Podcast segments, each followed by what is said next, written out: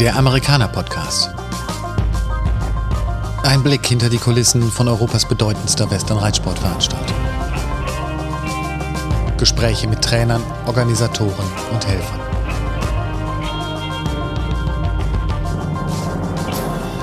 Der Steckbrief. Oh. Name. Grisha Ludwig. Spitzname. Gri? Alter. Eine gute Frage. 47. Beziehungsstatus. Ähm, verheiratet. Kinder. Eins. Dein perfekter Ausgleich zum Reiten. Ja, du. Jeder weiß ja meine kleine Hühnerzucht. Bisschen Tennis. Ähm, dein Vorbild, dein Idol. Habe ich keins. Mm, The Special Horse. Habe ich zu viele.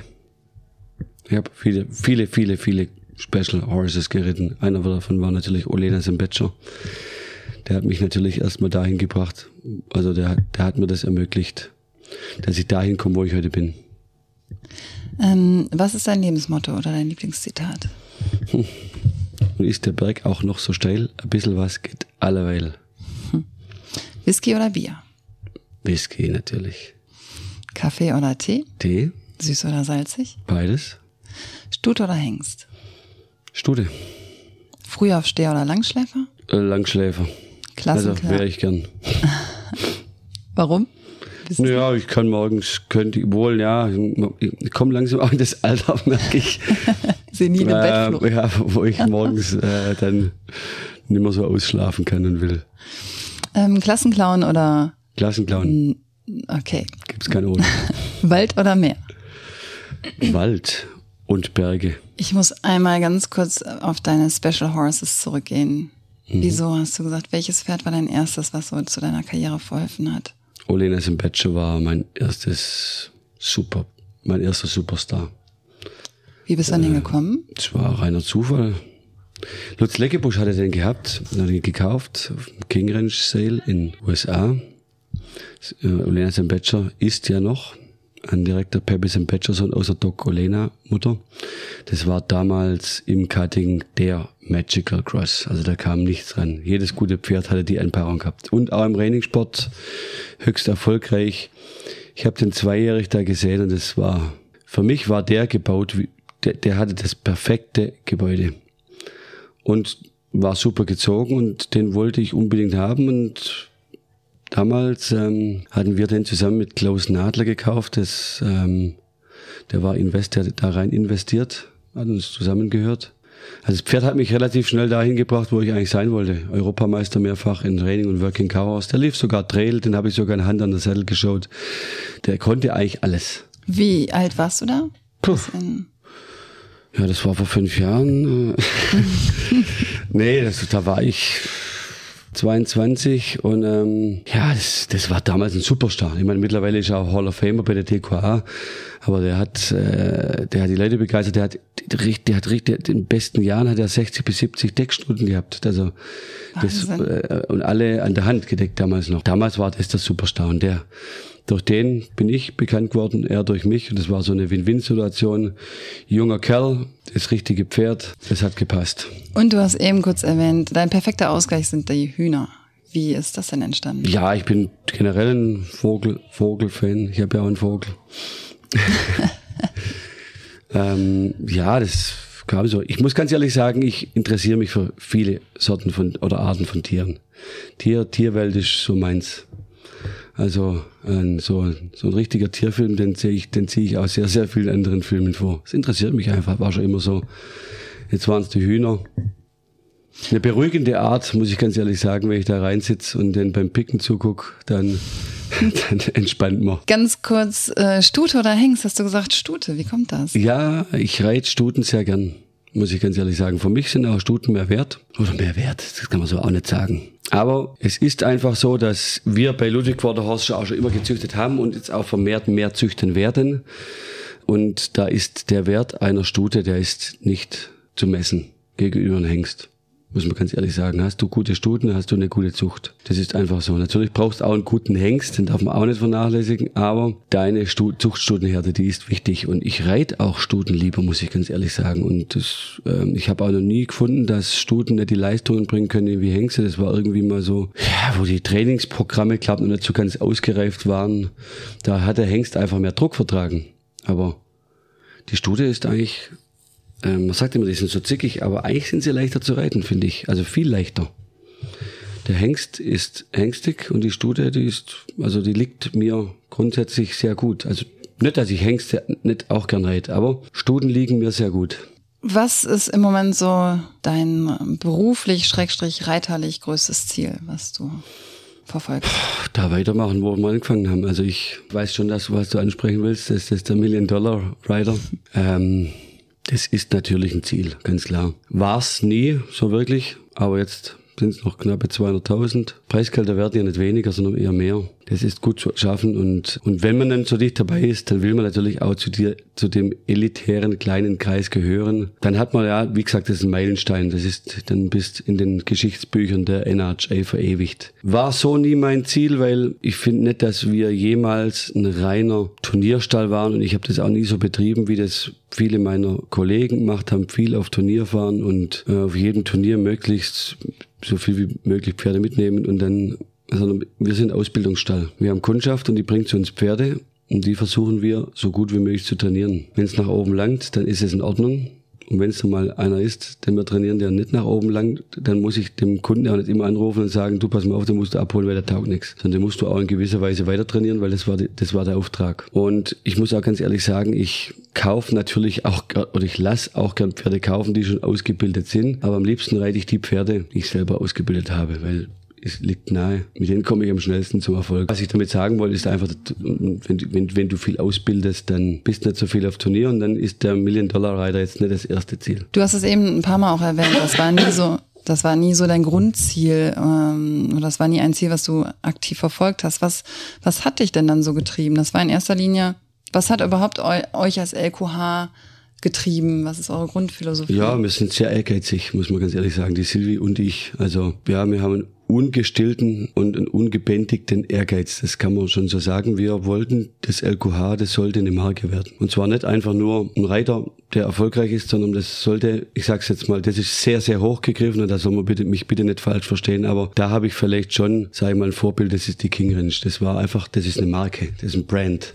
Und in der Art wollten wir im europäischen Raum für den Western Reitsport das LQH auch aufbauen. Das heißt Zucht, Turniersport, Verkauf, Unterricht. Gut, das, also King Ranch ist jetzt anders aufgebaut. Mhm. Die ist, ist eine richtige Ranch, aber das, wir wollten im Prinzip, sagen wir, wir wollten vieles abdecken und für vieles stehen und vor allem für das stehen, ähm, für einen Namen, der den Western-Reitsport in Deutschland und auch in Europa mitgeholfen hat, groß zu machen. Silvi, Meile und du, ihr führt Elqua zusammen. Erzähl doch mal bitte, wie das so entstanden ist. Ja, wie ist es entstanden? Also Silvi kenne ich ja schon seit ich denken kann. Die hat ja früher bei meinem Vater gearbeitet, in der Diakonie, im reittherapeutischen Reiten. Da hat sie die Landwirtschaft übernommen. Ich habe das Geschäft, nachdem ich bei Volker Laves der Circle L Ranch quasi fertig war, habe ich gesagt, das mit dem Angestellten-Ding, das hat eigentlich so nicht, das ist nicht so mein Ding. Also, also nicht falsch verstehen, ich habe bei Volker Laves auf der Circle L Ranch viel gelernt. Ich sage auch, wenn ich da nicht gewesen wäre, wäre wäre ich halt auch nicht da, wo ich hinkomme. Weil eins hat mir der Folge beigebracht. Das heißt mal viel arbeiten. Und dass Arbeiten kein Schimpfwort ist, das habe ich definitiv äh, bei Volker Laves gelernt, sondern Arbeit kann auch Spaß machen ähm, oder muss Spaß machen. Ja, da es waren Zeiten bei Volker Laves hat man sehr sehr viel gearbeitet und der hat einem auch keinen Sand in die Augen gestreut. Er sagt, er hat mir immer gesagt, du kommst nur nach oben, wenn du viel arbeitest. Das der, der am meisten arbeitet, der kommt am weitesten. Und das ist so. Das muss man auch ganz ehrlich sagen. Das versuchen einige immer wieder anders. Aber so, so eine Geschichte wie LQH, die baust du nicht auf, ähm, weil du eine gute Idee hast, sondern da musst du ranklotzen. Naja, und dann war ich da fertig bei Volker Laves und ja, und dann war mir klar angestellt, das ist nichts für dich.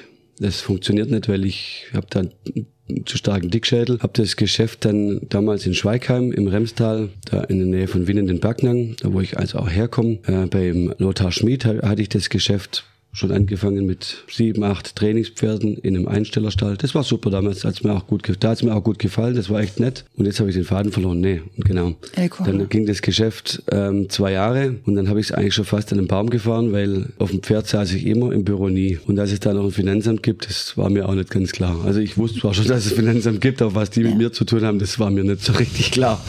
so, und dann steckst du mal gleich fest, ähm, und dann hatte ich schon gleich mal, und das war damals viel, damals habe ich, da habe ich schon gleich mal 50.000 Miese gehabt oder sowas ähnliches und dann ging es eigentlich nicht mehr weiter. Und dann kam mein Vater noch auf die glorreiche Idee, jetzt jetzt kaufen wir einen großen Hof, weil jetzt geht's los. Ich war da mehrfach schon Europameister und alles mögliche, aber kein Tal auf dem Konto. Also dann habe ich schon früh gemerkt, so geht's nicht. Und dann, ja, dann haben wir lange überlegt, ja, wer könnte sein? Da sagt der Vater, ja gut, ich kann dir die Silvi, die reden wir einfach mal an, die bei ihm arbeitet. Mit der Silvi geredet, der hat ja nicht lange gebraucht, die hat gesagt, jawohl, machen wir. Dann zog Silvi nach Pitz, weil wir einen Hof hier in Pitz gekauft haben. Also es war eigentlich ein abgefragter, Ein abgefrag, abgefragter alter Bauernhof. Silvi ging hoch, ich musste noch Zivildienst machen, ich habe in Schweigheim damals Pferde trainiert, morgens Kinder gefahren in eine Schwerstbehindertenschule. Dann war ich für hausmeisterliche Tätigkeiten dort zuständig bis mittags um vier und dann bin ich um vier nach Schweigheim gefahren, damals in den Stall, habe die Pferde ähm, geritten. Bin dann damals sogar noch abends zum Teil nach Augsburg gefahren, um meine Pferde abzureiten, um dann nachts wieder heimzufahren, weil ich morgens ja wieder die Kinder fahren musste. Ich hatte zum Glück einen sehr, sehr guten Freund, der Mustafa, Mutter Musti, den kennt eigentlich auch noch jeder von, von damals. Der hat mir zum Glück morgens die Pferde gefüttert und auch geholfen ähm, zu misten und hat das Ganze so ein bisschen versorgt, sonst wäre das nicht gegangen, weil Silvi, die war schon längst hier in Bitz und hat Pferde auf der Wiese longiert.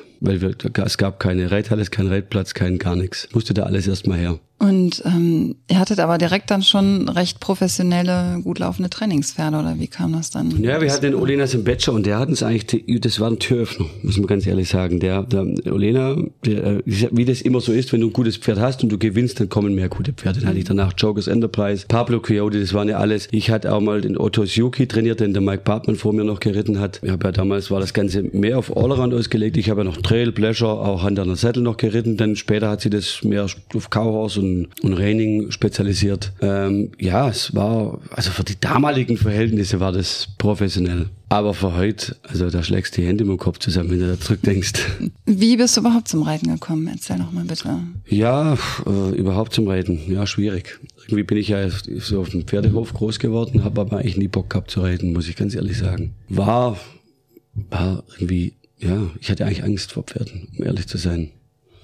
Also ich weiß, wenn der Vater gesagt hat, freitags einmal in der Woche müsst ihr rennen, Jungs, zum Reiten. Also ich habe die gemistet, alles, aber Reiten, das war mir zu hoch, das war mir zu gefährlich und ich war eigentlich ein richtiger Schisshase, um ehrlich um ehrlich zu sein. Und ja, das Englischreiten, das hat mir auch überhaupt nicht zugesagt. Also das in den Strumpfhosen da rumreiten, das fand ich auch total, also ich war ja eher der Cowboy-Indianer, äh, äh, so als Kind. Cowboy-Indianer-Ritter. Und dann muss man da in so komischen Dingern da rumreiten. Das war äh, mit dem Helm und das war, das war alles so gegen das, was ich eigentlich... Mhm so sein wollt. Und ähm, das hat sich damals aber auch tatsächlich auch ergeben. Ich habe dann eher so ein bisschen leichter. Ich habe also wir haben Bogen geschossen, das hat mein Vater auch gemacht und mein Bruder auch. Tatsächlich auch ja ziemlich ambitioniert. Also wir sind bis zur deutschen Meisterschaft tatsächlich vorgekommen. Wir haben äh, Leichtathletik gemacht. Fahrradsport war ja meine so, weiß ja jeder halt mittlerweile, dass Fahrradsport so meine, meine eigentliche Liebe war.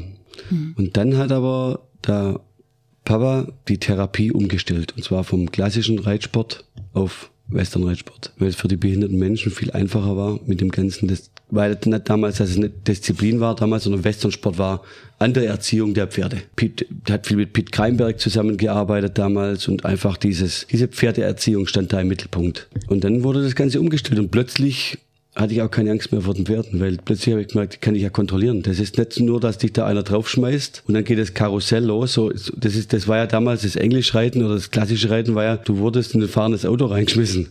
So und jetzt ähm, so, das kannst du auch nicht bremsen, sondern das kannst du nur lenken, vielleicht.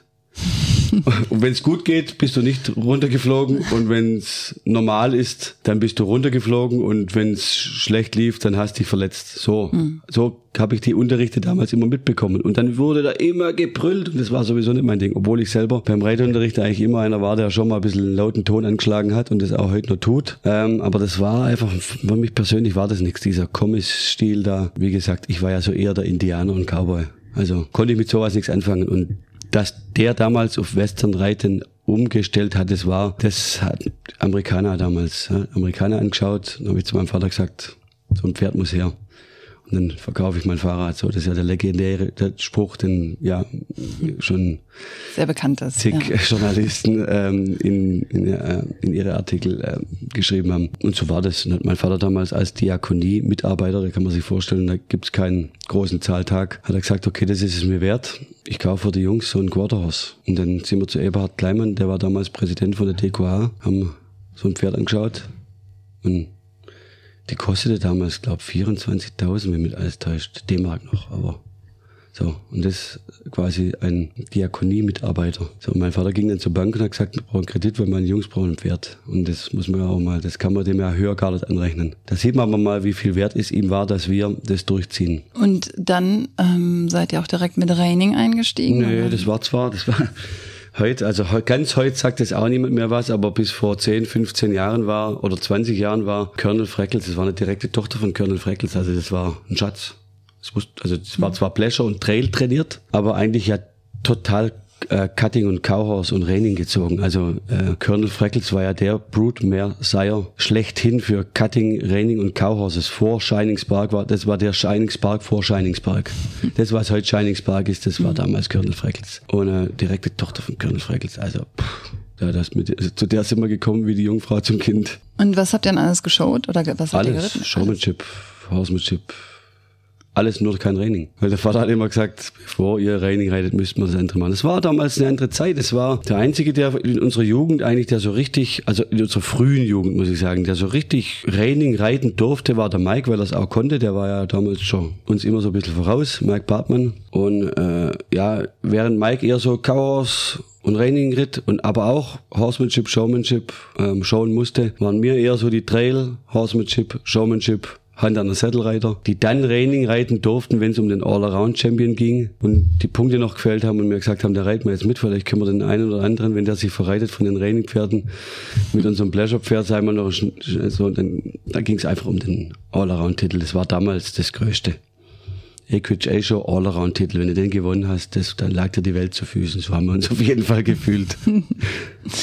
Ich weiß, dass du auch sehr erfolgreich ähm, Chaos geritten bist. Wieso hast du dich jetzt ganz auf Raining spezialisiert? Ja, also ich habe sehr gern Chaos geritten und ich denke immer noch wehmütig an die Zeit zurück, ja, wo ich es getan habe. Aber das Ganze hat sich, ja, wie soll man sagen, das Ganze, das hat sich relativ früh rauskristallisiert, dass der Trainingssport der Sport wird, der Zukunft hat in Deutschland, in Europa, der groß wird, der, den man promoten kann. Und das hat mir damals gleich viel Spaß gemacht, muss ich ganz ehrlich sagen. Und das Chaos war so, ich habe immer gesagt, das Chaos ist so ein bisschen mein Hobby und das andere ist mein Beruf und Training ist mein Beruf. Und dann ist der Trainingssport so groß geworden und dann war ich auch relativ erfolgreich in Chaos. Ich habe gleich mit meinem ersten Chaos, also das war dann Olena Sembetscher, der war ein gutes Chaos, aber es gab bessere. Also Pablo Chiodi war das perfekte Chaos. Der habe ich damals bei, haben wir damals mit der Familie Michel bei Karl McQuistion gekauft, ähm, der leider nimmer unter uns weilt. Chaos Horsereiter par excellence, von dem ich auch sehr viel gelernt habe. Auch für den Trainingssport. Es war auch eine Freundschaft, muss man sagen. Den haben wir bei dem gekauft und der, also, der Pablo Chiodi war der Inbegriff des Chaos. Also ich glaube, wenn der heute nochmal geboren würde, wer, geboren werden würde, werden würde dann ähm, würde der heute noch gewinnen.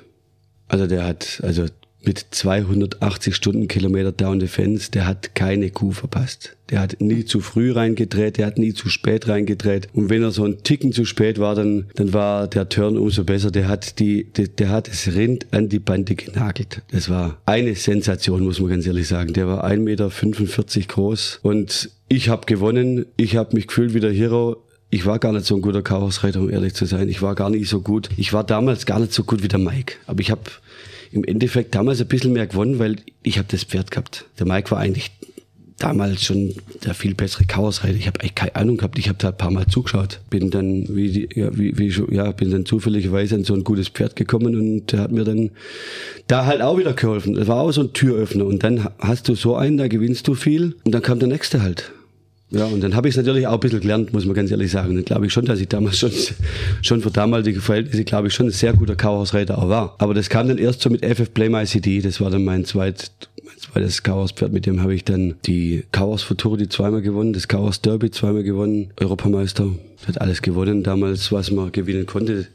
Ähm, der war nebenher auch noch High Point Training Pferd. Aber das Chaos war so ein bisschen, ich habe so ein bisschen, das war so eine Stagnationsphase in Reining, da kam ich irgendwie nicht weiter und das Chaos war dann so ein bisschen der sichere Ast, das konnte ich. Und meine Reining war gut genug fürs Chaos. Oder die war eigentlich fürs Chaos sehr gut. Und ähm, das hat mir dann auch wieder geholfen. Das war so, wie soll ich sagen, ich bin im Trainingssport bin ich damals nicht weitergekommen. Also damals war es dann Rudi, der dann ja sehr erfolgreich, Volker Schmidt, der die sehr erfolgreich ritten. Und ich war dann schon immer in der Top 5. So, mehr oder weniger. Aber damals hat mir das Chaos dann geholfen, dann, aber dann habe ich gemerkt, der Zug geht in den Trainingssport und dann bin ich da auch voll, voll eingestiegen. Dann bin ich auch da viel erfolgreicher geworden, weil es ging einfach nicht. Du kannst dich einfach, wenn du was machen willst, dann musst du das, wenn du irgendwo oben stehen willst, dann musst du da musst du dich auf das konzentrieren. Da kannst du das beide Sachen machen. Wie bildet man sich aus als Profitrainer, im, jetzt sogar im, speziell auf Reining dann? Wie, wie lernst du, bildest du dich weiter fort? Bei wem lernst du? Ja, also ich war ja grundsätzlich mal in den USA, Mhm. kurz und knackig bei Todd Davidson. Oder ein halbes Jahr. Dann war ich noch bei Jackie Krishka ganz kurz. Dann war ich ähm, bei Jim Dudley, war ein Pleasure Rider.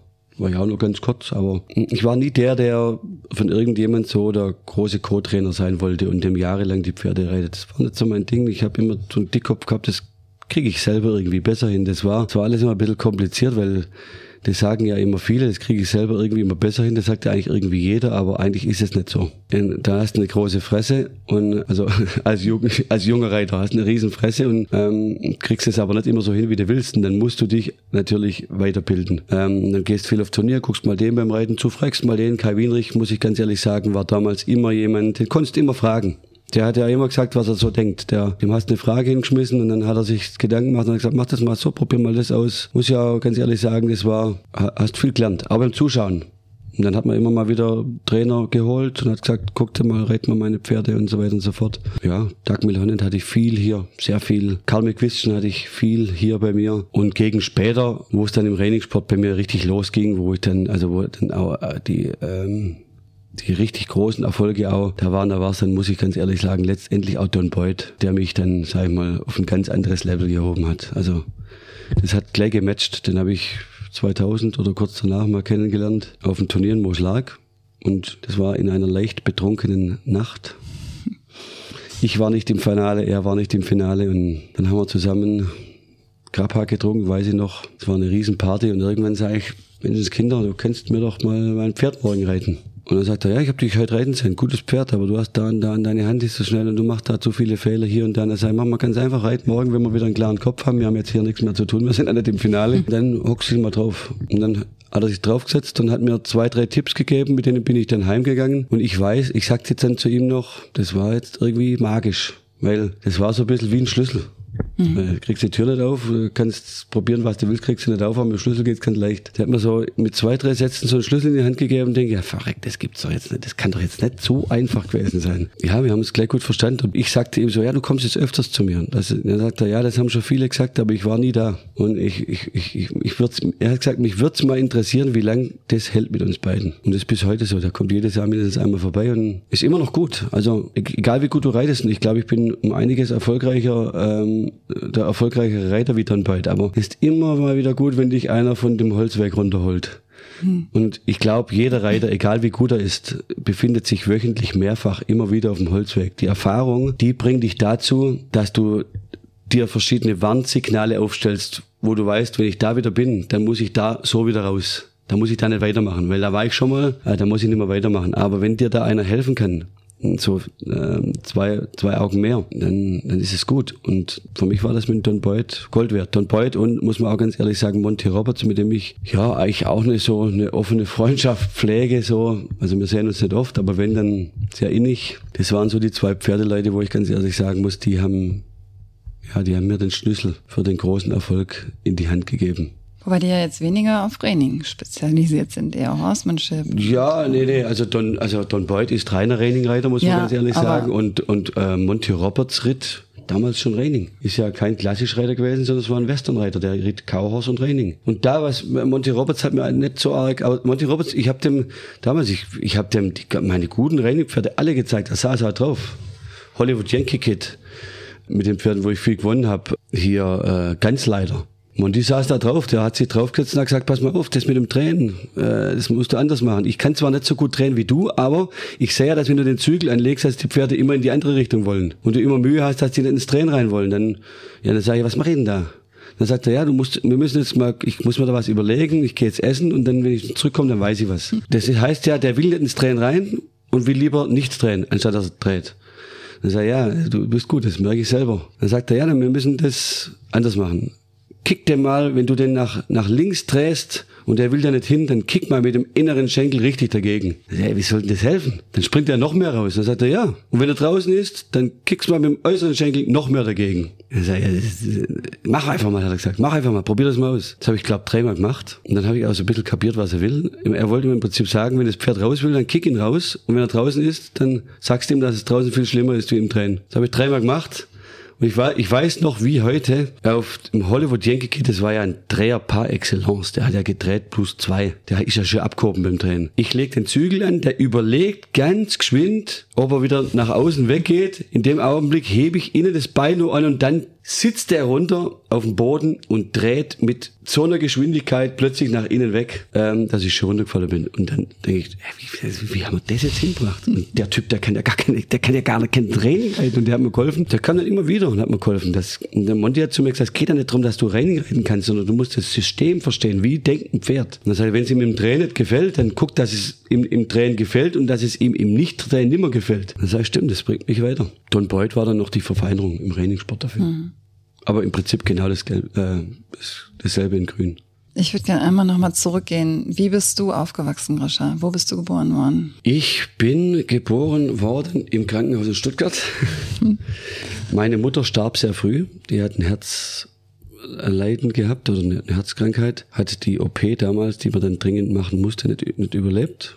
Ich mhm. kannte meine Mutter eigentlich so nicht. Ähm, Wie alt warst du da? Mh, mm, gute Frage. Ja, halbes Jahr. Ganz klein. Ja, klein. Anderthalb Jahre. Hm. Ich weiß es ehrlich gesagt auch nicht mehr. Ich habe mich da auch nie wirklich damit befasst, weil bin nie einer, der zurückdenkt, sondern immer nach vorne. Ich kann mich an meine, mein Vater seine zweite Frau erinnern. Das war eigentlich meine Mutter. Die hat mich auch großgezogen. Ich bin aufgewachsen auf dem Bauernhof. Ja, war eine reitherapeutische Einrichtung, die mein Vater geführt hat in der Diakonie, in einer der größten Behinderteneinrichtungen, schwerstbehinderte Menschen, alle geistig behindert. Bin eigentlich in der Klapse groß geworden. Du hast. Ähm also soll nicht, soll nicht despektierlich klingen. Das, das, hat mich, das hat mich zu dem Menschen gemacht, der ich heute bin. Ein bisschen durchgeknallt, aber glaub offen. Du hast mehrere Geschwister. Ja, viele. Eins, ja. zwei, viele.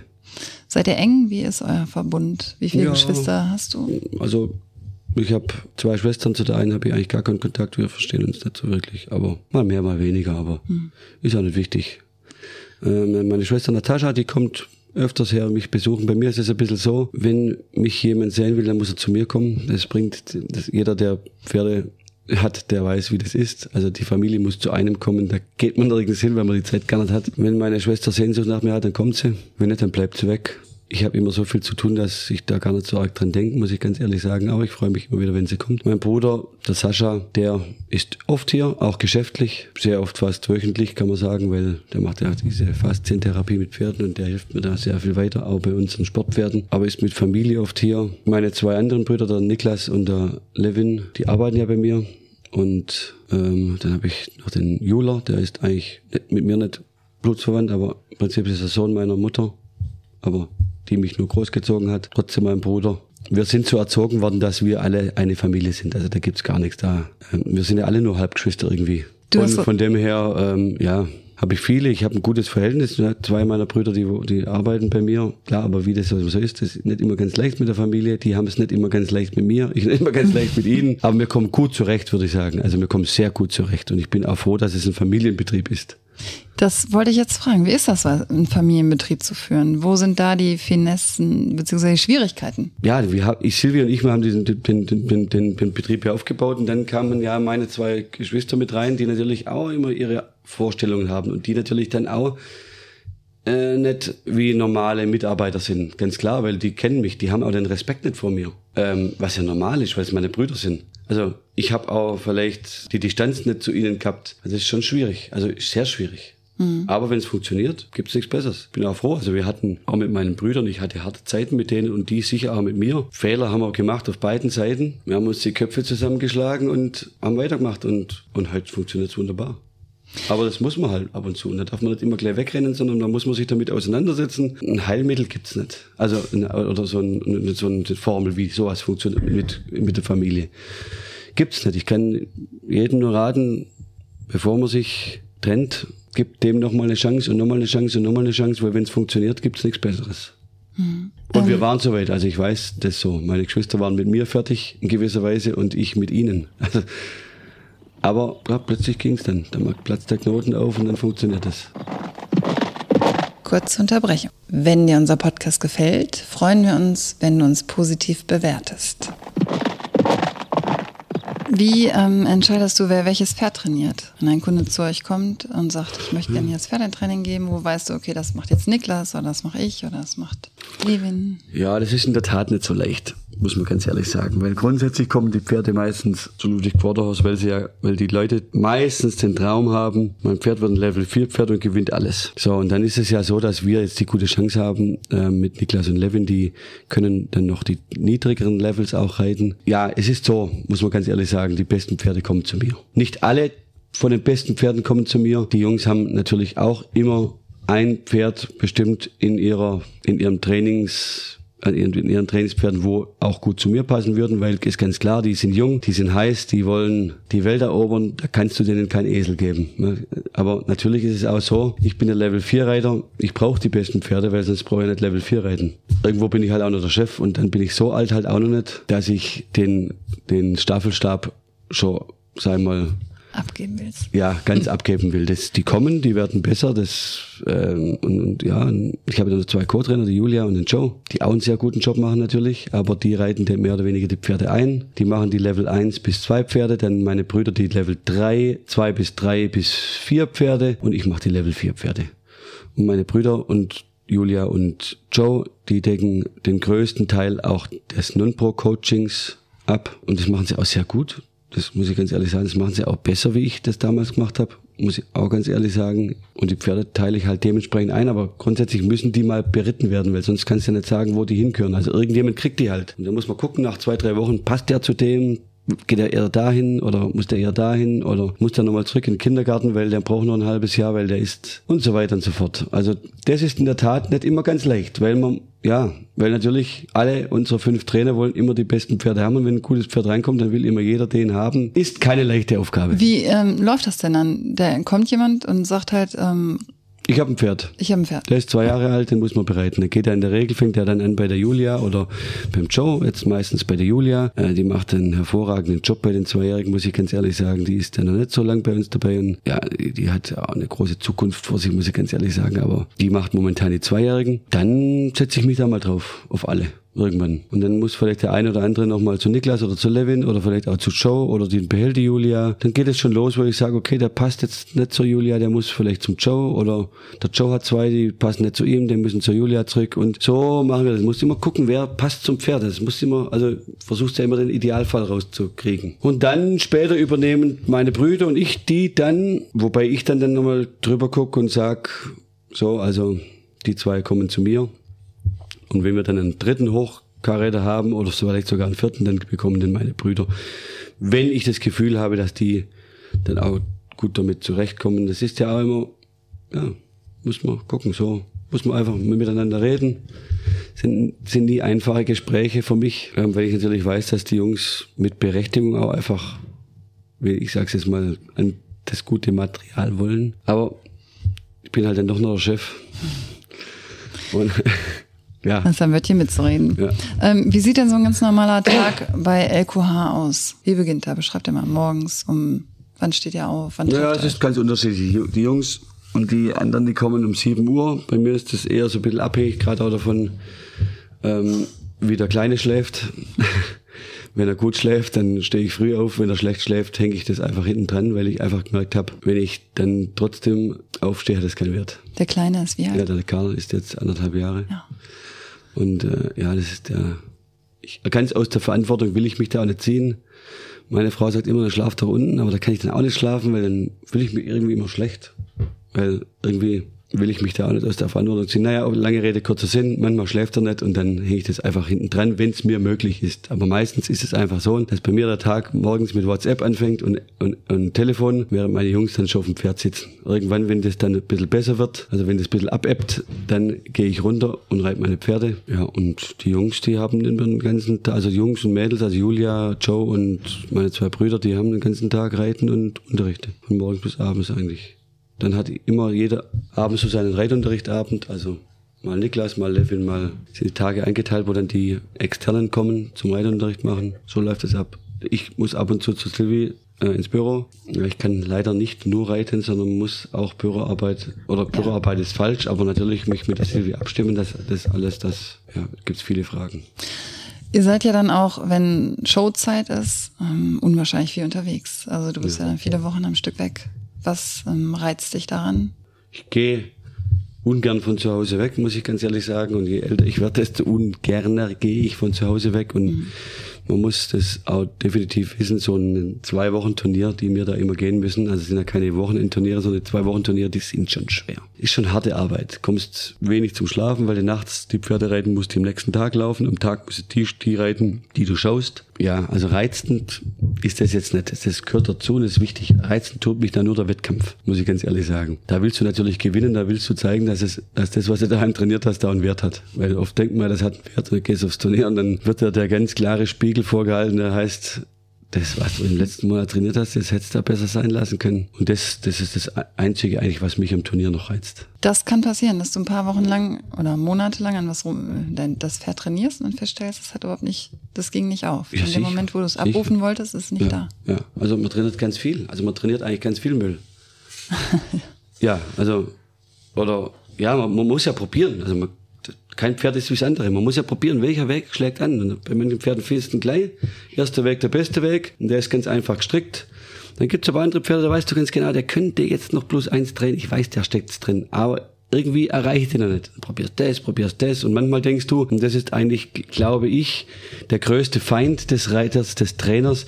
Manchmal fühlt sich's gut an, aber dann nachher sieht's scheiße aus. Also du gehst aufs Turnier und es fühlt sich super an und du bist, du bist der tollste Hecht im Karpfenteich ähm, und, äh, und dann, dann, dann reitest du und dann denkst du, die ist gut, die war doch total scheiße, guckst nachher deinen Ritter und sagst, ja, der war wirklich scheiße. ist mir gar nicht aufgefallen, dass die Spins so schlecht sind. Ich habe gedacht, ich, die Leute schmeißen vor lauter äh, Lob und Beifall gleich, reißen die Sitze raus und schmeißen sie in die Arena. Nix war's. Also erniedrigend manchmal. ähm, wenn du dich dann selber reiten siehst und denkst, da hast du aber im letzten Monat echt einen Scheißdreck trainiert. Da muss man auch ehrlich zu sich sein, muss man sagen, das war Kacke und äh, jetzt muss man sich mal anstrengen, dass es äh, den richtigen Weg geht. Also ich mache sehr viel Handytraining, ich lasse mich oft filmen, guck mir das an.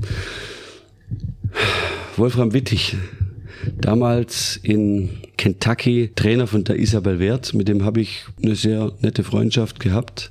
Telefoniert ab und zu miteinander, einmal im Jahr immer noch so. Den habe ich damals kennengelernt, der hat beim Trainingssport interessiert zugeschaut, der hat mal zu mir gesagt, und das ist, das ist einer der wichtigsten Sprüche, die ich jemals in meinem Leben gehört habe. Du bekommst die Punkte nicht für das, wie es sich anfühlt, sondern für das, wie es aussieht. Weil, wenn es gut aussieht, dann sieht es auch gut aus für einen Richter. Und der muss dich im Endeffekt bewerten, wenn es gut, wenn sich's gut anfühlt. Das sieht er nicht. Der sieht nicht, dass sich das gut anfühlt. Der sieht nur, der sieht nur das, was er sieht. Und das ist manchmal so eine, so ein großer Unterschied zwischen was, wie sich was anfühlt und wie, wie es aussieht. Das ist Sensation. Also das, glaube ich, ist für die meisten Trainer der größte Stolperstein. Wenn, wenn du ähm, die Showarena verlässt, steigst du meistens sofort ab und führst dein Pferd raus. Wieso ist das entstanden? Ja, das entstand. Ich habe das mal gesehen. Ich habe das mal gesehen und fand das toll. Irgendein Reiter hat das mal gemacht und ich habe gesagt, das finde ich super. gefällt mir. Ähm, sowieso war damals mit den Pferden, ähm, heute reiten wir ja ganz andere Pferde, die sind ja total ähm, domestiziert. Also das sind ja Pferde, die sind ja, die kann ich ja, also die kannst du ja mit ins Bett nehmen, sage ich jetzt einfach mal so. äh, früher waren das wilde Tiere. Ne? Heute sind es ganz, ganz arg nette Geschöpfe. Aber das war immer das Problem, was man hatte, dass die Pferde immer zum Ausgang gedrückt haben, weil die wollten nie in der Arena rein, weil da mussten sie arbeiten und immer raus, weil da waren sie im Stall. Das Problem hast du heute eigentlich gar nicht mehr so arg, aber früher hattest du das. Und dann habe ich, hab ich gesagt, okay, wenn ich jetzt immer rausreit, ist es irgendwie blöd. Wenn das Pferd vielleicht kapiert, dass ich, bevor ich nicht absteig, hört die Arbeit nicht auf. Vielleicht hilft es. Das hat auch geholfen. Die haben dann immer so rausgedrückt und irgendwann hat sich der ne-, nette Nebeneffekt herauskristallisiert, dass meine Pferde in der Arena abkauen. Weil äh, so ein, so ein, so ein Raining auf hohem Niveau, Level 4, wo du versucht 74, 75 zu reiten oder einfach zu gewinnen oder, oder so gut wie möglich zu sein, die ist Stress für Reiter und Pferd. Kein negativer Stress, aber da ist Druck auf der Pumpe, bei mir und beim Pferd. Und mir ist aufgefallen, dass es dem Pferd hilft, wenn es den Druck in der Arena los wird. Das heißt, es steht in der Arena da und sagt, boah, was war das jetzt? Und dann guckt sich's um, rechts, links, dann gehe ich meistens hin, streichel die zwischen den Augen, weil es ist ein Punkt, wo die Pferde einfach anfangen zu entspannen. Und dann stehen die da und sagen, okay, das haben wir jetzt geschafft. Und, und das muss in der, für mich muss es in der Arena passieren, weil ich will, dass das Pferd mit dem, mit was Gutem aus der Arena geht. Und das finde ich ist Pferdepsychologie irgendwie, wie würde der Jogi Löw sagen, auf höchstem Niveau. ja, das stimmt. Wie ähm, erkennst du überhaupt, dass ein Pferd ähm, dieses Kämpferherz in sich trägt, äh, was du dann brauchst? Das kriegst du in der Tat erst dann mit, wenn du in der Arena drin bist mhm. und, ähm, und wieder rauskommst. Also das kriegst das weißt du vorher nicht. Mir, ich so viele Pferde, wo ich gesagt habe, das Ding, das, mit dem gewinne ich alles, da putze ich die alle nieder. Da muss ich nur noch in die Arena reinreiten, dann liegen mir die Richter zu Füßen. Dann kommst du raus und dann, dann reitest du rein und im Schritt beim Reinreiten merkst du schon, uh, das sind so Déjà-vus, wo du dann merkst, oh, ist aber gar nicht so, überhaupt nicht wie draußen. Der wird jetzt immer schneller und irgendwie ähm, habe ich schon Probleme auf X zu kommen. Also das sehen die Zuschauer noch nicht, aber ich merk's dann schon. Mhm. Und wenn ich dann auf X bin und hoch sag, dann hält er schon gleich gar nicht so an und das gibt ja dann auch kein gutes Gefühl. Und dann legst du einen Zügel an und, und dann ist irgendwie überhaupt keine WLAN-Verbindung da zwischen Pferd und Reiter. Und dann denkst, dann zerfallen so die Träume. Das ist ganz scheiß, ist furchtbares Gefühl. Furchtbares Gefühl. Und womöglich hat der Gaul dann auch noch richtig viel Ocken gekostet. Und, äh, und dann fällt dir der, ähm, dann dann, dann, dann fällt dir sofort der Kunde ein, der da draußen steht und der dem sein Traum aus sofort zunichte wird. Ähm, und dann hast du manchmal so, ich, sag, ich, sag, ich sag's jetzt mal, äh, soll, das soll sich jetzt, aber man sagt halt so, so Krüppel. Wo du sagst, den schleife ich jetzt da einfach noch rein der kann's, aber der will's nicht. Und mit dem reitest du rein und dann denkst du, hä, was ist jetzt hier los? Der läuft ja. Pattern 6, rechts drehen, links drehen, links anfangen, drehen. Super, besser wie draußen. Geil. Okay, warten wir mal ab. Gehen wir auf die Zirkel. Boah, der hört zu. Gibt's gar nicht. Draußen hört er nicht zu drin, der hört dir super zu. Machst du mal schneller, probier's mal aus. Je schneller du den machst, desto geiler wird der, der läuft. Und dann sagst abschalten, weil das ist ja immer der, der Moment, der, der, der Zeitpunkt der Wahrheit. Ja, abschalten, so einen langsamen Galopp. Boah, der hält fast an. Der muss sich ja wieder antreiben. Und da weißt du auch ganz genau, so wenn ich den jetzt vorne um die Ecke rumlasse, zwei Galoppwechsel lasse ich um die Ecke rum, der stoppt sicher. Und dann knatterst du runter und sagst, wow, und das Ding vergräbt seinen Arsch im Sand. Und dann sagst du, da stehst du da und sagst, das hätte ich jetzt auch nicht gedacht. Also das hätte ich jetzt auch nicht gedacht. Ich hatte mal ein Pferd, ein Gunner von der Annie Hagelas. Da war ich auf der österreichischen Futuri, da habe ich draußen noch Probleme gehabt, richtig anzugaloppieren. Und wenn ich den angaloppiert bin, war die erste Runde immer schnell, weil der hat sich auch nie versammeln lassen. Der wollte er nicht. Die erste Runde war immer schnell, da musste ich immer lenken, lenken, lenken, lenken, dann war der langsam. Gestoppt hat er wohl, aber gedreht hat er auch nicht. Ich weiß, der Reiter vor mir, ich weiß nicht mehr, wer es war, aber ich glaube, das war Wernse Percher. Oder, nee, nee, den Wernse Percher war es nicht. Ich, äh, egal, lange Rede, kurzer Sinn, der war ziemlich gut. Und den habe ich aber noch geschnappt. Ich gehe rein, das Pferd hat 0,0 gedreht, eigentlich nie. Dann gehe ich rein und denke, okay, plus gedreht rechts, plus gedreht links. Boah, wir könnt, da könnte heute was gehen. So, jetzt auf die Zirkel, das Pattern spielt mir mit. Der Gaul, der macht die ersten zwei Zirkel immer schnell. Da habe ich den gar nicht in Kontrolle, aber ich muss ja sowieso zwei schnelle Zirkel laufen. Und dann hoffen wir mal, dass er sich so nach anderthalb Zirkel da einfindet, wo, wenn ich dann easy sage, der all easy wird.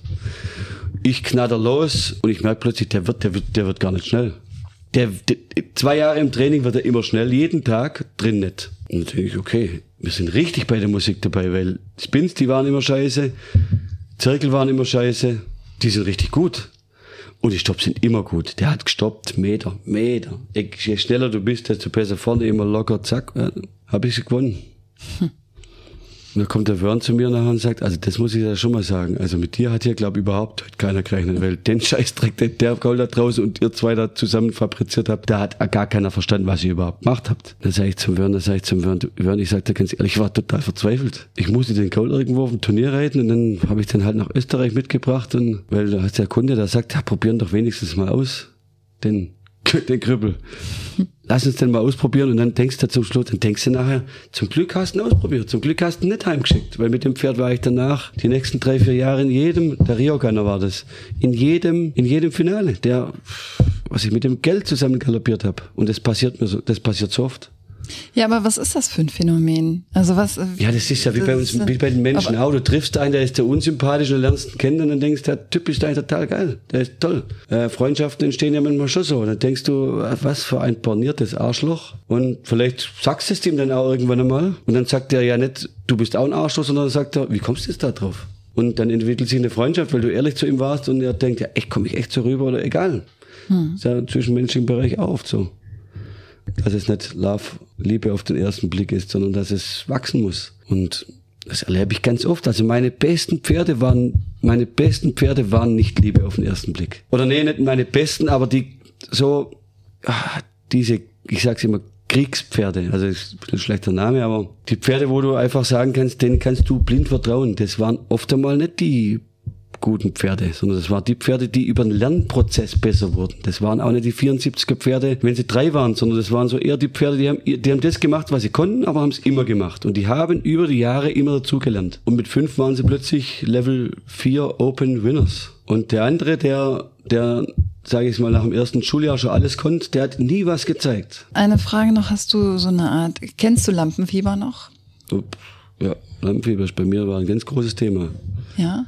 Also Lamp, ich war immer nervös. Das hat mir in der Jugendzeit so viel kaputt gemacht, obwohl ich wirklich kann, also man kann nicht sagen, dass ich wenig gewonnen habe als Jugendlicher, aber ich hätte viel, viel besser sein können, wenn ich nervös gewesen wäre als auch als Jungtrainer, muss ich sagen. Das war eine Katastrophe. Also. Und was war so ein Patentrezept dagegen? Oder also ich bin ja immer geritten, gar nicht wie draußen, sondern das Bein war gestreckt, weil ich so nervös war und Oberkörper nach vorne geklappt. Ich war, ich bin immer geritten wie so ein halb aufgeklapptes Schweizer Taschenmesser. Sobald ich drei war, wurde der Körper so steif, als ob ich eine Packung Viagra gefressen hätte. also, das war, äh, es war gewaltig. Also, und das hat mich, ja, da kannst du ja nicht mehr rein, da fühlst du dich echt scheiße. Ja, also, Patentrezept, das darf ich eigentlich hier gar nicht sagen, aber es gab zwei Dinge, muss ich sagen, die mir geholfen haben. Das war einmal eine Sportpsychologin und zum anderen der Alkohol. Inwiefern der Alkohol? Ja, ich habe, ja, jeder weiß, dass ich kein Kind von Traurigkeit bin und dass ich gern, also dass ich mich schwer tue, einer Party aus dem Weg zu gehen. Heute ist es nicht mehr so schlimm wie früher, aber früher gab es keine Party ohne Ludwig, war ja klar. Also ja, und dann hast du natürlich da gesoffen und die Kunden haben das gesehen und haben gesagt, das fanden sie gar nicht so toll. Ich habe dich gestern Abend, heute Morgen um 4 Uhr, hast du da noch rumgegrillt da oben in der Bar. Und du hast dann noch griechischer Wein gesungen und was weiß ich. Ja, wir hatten ja Spaß. Gibt's ein Problem? Ja, finde ich nicht so toll. Also fände ich als Kunde auch nicht so toll. So, jetzt stehst du da am nächsten Tag mit dem dicken Schädel. Der Kunde steht da, findet es nicht so toll, dass du bis um 4 Uhr in der Bar warst.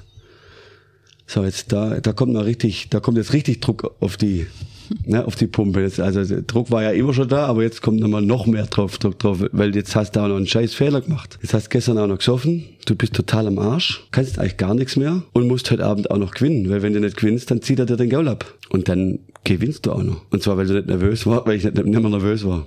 Ich war, der Druck war zwar da, aber ich war, ich war zu müde, um nervös zu sein. Irgendwann, ich weiß noch wie heute, bin ich aus einer Arena rausgeritten also ich war kein Alkoholiker in dem Sinne, hm. muss man jetzt auch mal sagen, sondern ich war so, ja, ich war so ein Quartalsäufer.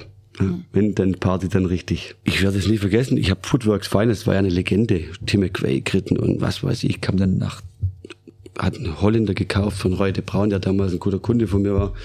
Ich habe den in England geritten, in der ersten Show habe ich den ausprobiert und das war ein Haufen Scheiß. Dann steht der Kunde mit dem Blech da, mit so einem Tablett, mit zehn Bacardi Cola drauf. Steht er plötzlich da, wo ich da so rauskomme, aus der Siegerehrung und sagt, so, die trinkst du die, in so einem holländischen Dialekt, so, die musst du jetzt alle trinken, weil sonst vorher siehst du auf meinem Pferd nicht mehr drauf. Dann sag ich, was will der von mir? Dann sagt er, ich habe mit Roy geredet, der hat gesagt, bevor du dich, äh, du musst einmal richtig, der musst du den Ludwig einmal richtig saufen lassen. Ähm, und dann klappt das schon mit dem Finale. Ja, lange Rede, kurzer Sinn, der hat mich dann abgefüllt.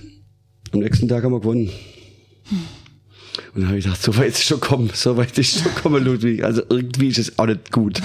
Also äh, das kann jetzt auch nicht der richtige Schlüssel sein. Also das sind ja dann immer so, so Lebensabschiede, wo du dann irgendwann mal zu dir sagst, also wenn du jetzt mal überlegst, dass du jetzt die nächsten 20, 30 Jahre so weitermachen musst, da, ja gut, dann wissen wir alle, wo das hingeht. Und dann habe ich gesagt, okay, das kann doch jetzt nicht so schwer sein, wenn das, wenn das mit Alkohol, wenn du die Leistung mit, mit dem, mit dem, mit dem, mit dem Kater hinbringen kannst, dann musst du die ja eigentlich noch besser hinkriegen ohne Kater. Und dann kam zum Glück, äh, ja, ähm, also, ja, dann kam auch noch die, ähm, Gabi Bussmann vom DOKR, Sportpsychologin, die ähm, die habe ich dann noch kennengelernt und die hat mir eigentlich ziemlich gut geholfen. Die stand uns damals nationalmannschaftstechnisch, stand die uns ähm, ja, zur Verfügung. Und die hat mir doch auch ziemlich geholfen. Naja, ich habe hab auf jeden Fall mal das dann auch ohne Alkohol hingebracht, weil ich, da, da bin ich dann schon ehrgeizig. Sage, das kann jetzt nicht sein, dass du mit Alkohol zubereitest. Irgendwie ist das ja auch Beschiss.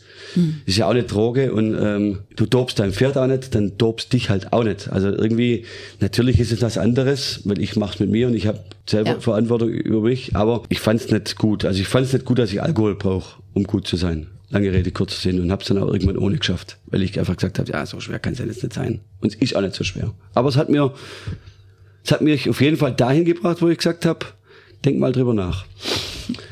Ja, und dann war er auf dieser, dann hatten wir ja diese verflixte Situation auf den Weltreiterspielen in Aachen, wo ja, wo jeder von der deutschen Mannschaft so viel erwartet hat. Und dann, ich habe damals den Curdy Red Duff dabei gehabt und der hatte so einen ganz mini Bluterguss im, im Huf und hat manchmal, wenn er dumm aufkam, so ein bisschen gelammt. Also ich bin heute der Meinung, der war absolut fit to compete und wer Curdy Red Duff kennt, der wäre auch noch mit drei Beinen durch die Arena gelaufen und hätte nicht 2,25 hintnagelt. Das war meine Pattern für den, die Pattern damals, die die es da gab, ran in, stopp, stopp, stopp, äh, rückwärts drehen, die war wie gemacht für mich. Ich, hab, ich wusste damals, ich kann hier auf den Weltreiterspielen was richten. Jetzt, jetzt fiel der durch die Verfassungsprüfung durch. Und irgendwie war das mit dem Nennen alles, das war, ich, hab, ich durfte mein Ersatzpferd nicht mehr nachnennen. Damals wusste auch keiner so richtig die Regeln. Wir waren erst zum zweiten Mal bei Weltreiterspielen dabei.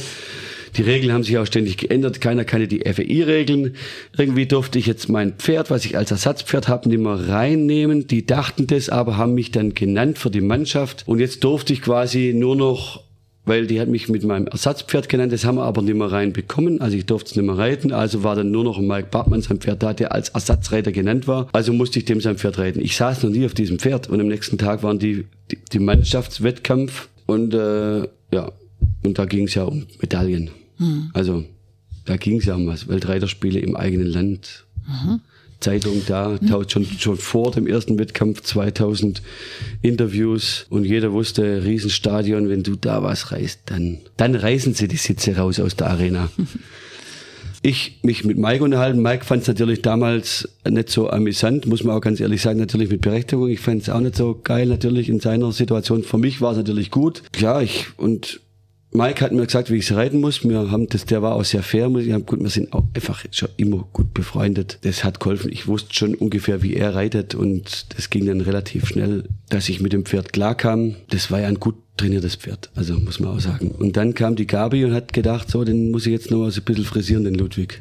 Und die hat mich richtig heiß gemacht. Also das muss man ganz ehrlich sagen. Die hat, wo ich da aus dieser Sitzung raus bin, da dachte ich so, also, also wer mich morgen schlagen will, also wer überhaupt morgen gewinnen will, der muss über mich.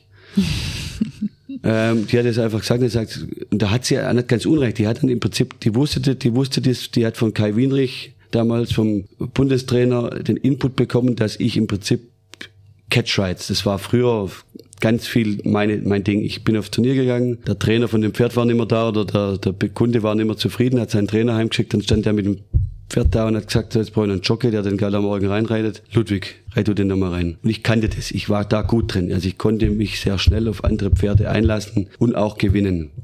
Das hat die da vorgeholt und hat gesagt, Krischer, wer, wenn nicht du? Da sage ich, ist jetzt ein bisschen einfach gesagt. Dann sagt sie, nee, das hast du schon öfters gemacht. Ähm, du hast mir auch erzählt, dass du deine ersten drei, vier Trainings mit Catchreiz gewonnen hast. Die Pferde hast du gar nicht trainiert. Wir haben andere trainiert, du hast sie nur übernommen hast gewonnen. Warum soll es nicht morgen auch gehen? Ja, dann sage ich, ja, wir sind hier auf der Weltmeisterschaft. Dann sagt sie, ja, die Scores sind aber auch keine anderen. Und das stimmt eigentlich. Lange Rede, kurzer Sinn, ich glaube, wir waren richtig gut. Wir waren, wir haben das Finale geschafft. Finale habe ich dann mit dem Pferd nicht geritten. Andere Geschichte. Aber die hat mir dazu geholfen, die, die, die hat mich da äh, mental fit bekommen, muss ich ganz ehrlich sagen. Die hat das letzte aus mir rausgeholt in der Richtung, was, was so diesen, ja, den Siegeswillen anbelangt. Die hat einfach gesagt, du bist, ja, du bist, du brauchst dir gar keinen Druck machen, weil du bist ja nicht umsonst im Team. Du hast dich zwei, dreimal qualifiziert und ihr, ihr wart die Besten. Er sagt, und wenn ihr versagt, dann werden die anderen wahrscheinlich noch schlechter gewesen. Also da, da müsst ihr gar nicht dran denken. Also Versagen, also Versagensängste sind ja völlig falsch am Platz. So, Es- auf, mehr oder weniger. Und dann war das so ein bisschen so ein gordischer Knoten für Ja, dich. genau, das war Und, puff, sagt sie aber auf und das war dann auch so, die sagte mir dann zu mir, du kannst mich immer anrufen, egal wo du bist, du rufst mich einfach an, wenn du ein Problem hast. Aber ich habe die nie angerufen, ich musste das nicht mehr, das war, gelöst. das war gelöst. Mhm. Und ja, so ging das mit der Nervosität. Ich weiß, dass bei euch ähm, arbeitet noch der Charlie. Und ähm, ich glaube, die ganze Szene kennt auch den Charlie inzwischen. Wie kannst du einmal noch mal ganz kurz darauf eingehen, warum Charlie bei euch ist und wie das Ganze entstanden ist? Ja, gut, wir sind dann, jeder weiß, dass wir, hab- haben wir es vorher schon davon gehabt, mein Vater hat in einer Behinderteneinrichtung gearbeitet. Karl-Heinz war einer seiner Mitarbeiter, seiner behinderten Mitarbeiter. Karl-Heinz ist Charlie. Karl-Heinz ist Charlie, genau. Ähm, und als wir dann hier oben waren, also das war, so bin ich aufgewachsen, dass bei uns haben die behinderten Menschen die Pferde versorgt und gepflegt. Weil Die haben es gelernt, die, die konnten das. Also haben wir gesagt, okay, wir nehmen den Karl-Heinz, Silvia und ich in Familienpflege mit. Also ich bin sowieso mit Karl-Heinz aufgewachsen, der hat eh, ähm, saß sein halbes Leben bei mir am Frühstückstisch. Der war, wie soll ich sagen, der, der war Familie, schon immer. Und den habe ich dann mit, mitgenommen, weil ich gesagt habe, so, den könnte ich eigentlich schon brauchen. Das kann eigentlich so keiner glauben, aber der Karl-Heinz, der, der, der konnte schon was. Also der kann schon was. Heute wird er dann ein bisschen ä- immer älter mit dem Alter, wird es natürlich immer so ein bisschen aber dafür wird er immer lustiger. Ja, kann man sich natürlich, sag ich mal jetzt, als Arbeitskraft kann man das jetzt heute nicht mehr so sehen. Aber Karl-Heinz ist, äh, ja, ich will soll ich sagen, Karl-Heinz ist hier und es soll auch nicht falsch verstanden werden. Also ist unser Hofmaskottchen. Ich könnte mir das gar nicht vorstellen ohne ihn. Also wir haben den in Familienpflege genommen. Der hat bei uns viel gearbeitet und jeder, der Karl-Heinz kennt, ja, weiß ihn zu schätzen. Also jeder hat einen Anspruch. Also ähm, beim Karl-Heinz gibt's ja kein ähm, also ein Handy heißt schnurloses Telefon. Also das heißt dann nicht mal schnurloses Telefon, sondern das heißt manchmal auch spurloses Telefon. ähm, und der Karl-Heinz sagt auch, ähm, ich traue dem nicht über den Weg, das sagt er nicht, sondern er sagt, ich traue dem Weg nicht. ähm, und der Karl-Heinz sagt auch, man sieht sich immer nur einmal. Aber er Äh, ist, und die Sprüche von Karl-Heinz, die haben sie in sich. Also ähm, Karl-Heinz, ja, der, der ist hier der Unterhalter. Hat sehr hohen Unterhaltungswert. ein sehr, sehr herzlicher Mensch auf jeden Mhm. Fall und ähm, der ähm, mir gesagt hat, er kann sich einfach kein schöneres Zuhause vorstellen als hier. Ja, also finde der, toll, gehört, also der er gehört hier dazu, den kann man sich gar nicht, also ab und zu erwische ich mich dabei, also ich denke, was ist eigentlich, wenn der nicht mehr da ist, aber das geht nicht. Also das Mhm. kann man sich nicht vorstellen, weil da gehst morgens aus der Tür raus, dann knallt er dir schon einen Spruch hin äh, und ja, das ist also, jeder, der Karl-Heinz kennt oder Charlie, der weiß, von was ich rede. Zum Abschluss, das ist eine fiktive Frage, Grisha. Wenn du deinem 18-jährigen Ich begegnen könntest, Grisha Ludwig, was würdest du ihm sagen? Uff, ah, also in erster Linie will ich dem gar nie wieder begegnen. Weil das war, also definitiv nicht. Also ich muss ganz ehrlich sagen, ich glaube, ich würde mich in Grund und Boden schämen. Äh, ja, ich bin ja so ein durchgeknallter Typ, keine Ahnung. Also ich habe ja schon so viel Scheiße gebaut und so viel Kacke gemacht in meinem Leben. Irgendwas war natürlich auch immer richtig. Ich bin einfach der, ich habe ich hab, ich war nie der, der auf jemand gehorcht hat, wenn er gesagt hat, du musst es so machen, sondern ich habe immer alles selber ausprobiert. Und wenn du das machst, dann machst du auch viel Scheiße. Also, und wir haben es davon, ich, ich kann meine Stimme nicht hören, also furchtbar. Ich kann mich nicht im Fernseher sehen, ich kann das nicht und dementsprechend will ich mich gar nicht sehen und schon mit 18 schon gleich gar nicht, weil ich würde mich in Grund und Boden genieren. Aber für mich war es der einzige Weg. Es, ich, ähm, es war schon immer so, ich musste den Ludwig-Weg gehen. Ähm, der Kronsteiner, Bartmann, Fonk oder wie sie alle heißen, weg, der war für mich nicht gehbar. Also ich wusste das relativ früh. Ich muss meinem Geist freien Lauf lassen, sonst wird das nichts. Naja, aber es hat dir dazu ja auch verholfen, dass du jetzt hier stehst, wo du stehst. Und das ja, ja, da bin ich auch stolz drauf, aber natürlich eines, einige Sachen, äh, einige Ludwigsche Sachen, die hätte ich mir gern erspart. Aber ich habe mal einen sehr schönen Spruch gehört, Umwege ähm, vertiefen die Ortskenntnisse. das stimmt natürlich. Aber sie bringt dich auch dazu, dass wenn du dann wieder hinfährst, dann sagst du, kenne ich die Straße jetzt, weil ich mich verfahren habe, oder kenne ich sie daher, weil es die richtige ist? Also, Ja, also ja, wie auch immer. Also da wollen wir zurückdenken tue ich nicht. Ich bin überhaupt keiner, der zurückdenkt. Ab und zu macht man es natürlich trotzdem, aber ich muss ganz ehrlich sagen, also mich musste man schon aushalten können. Also ich hätte, also ich wäre mir ziemlich stark auf die Nerven gegangen. Aber egal, so war ich halt. Also ich war wahrscheinlich auch irgendwie liebenswert, weil sonst wäre ich auch nicht so weit gekommen, wie ich halt ja, und ich glaube mit 18, 19, 20, äh, mit Anfang in diesem Alter sollte man, glaube ich, auch so ein bisschen Ja, ich habe halt alles sein. ausprobiert. Sonst- Also ich habe alles, ja, schon alles gemacht, was der liebe Herrgott verboten hat. Um festzustellen, dass dann er doch irgendwie recht hat. Naja, Grisha, ich danke dir, dass du dir Zeit genommen hast. Ja, Und, ich ähm, danke dir. sehr gerne. Und ich hoffe, wir sehen uns auf der Amerikaner dann bald dieses Jahr. Tot sicher. Keine Amerikaner ohne LK. Das war der Amerikaner Podcast, eine Produktion der Amerikaner GmbH.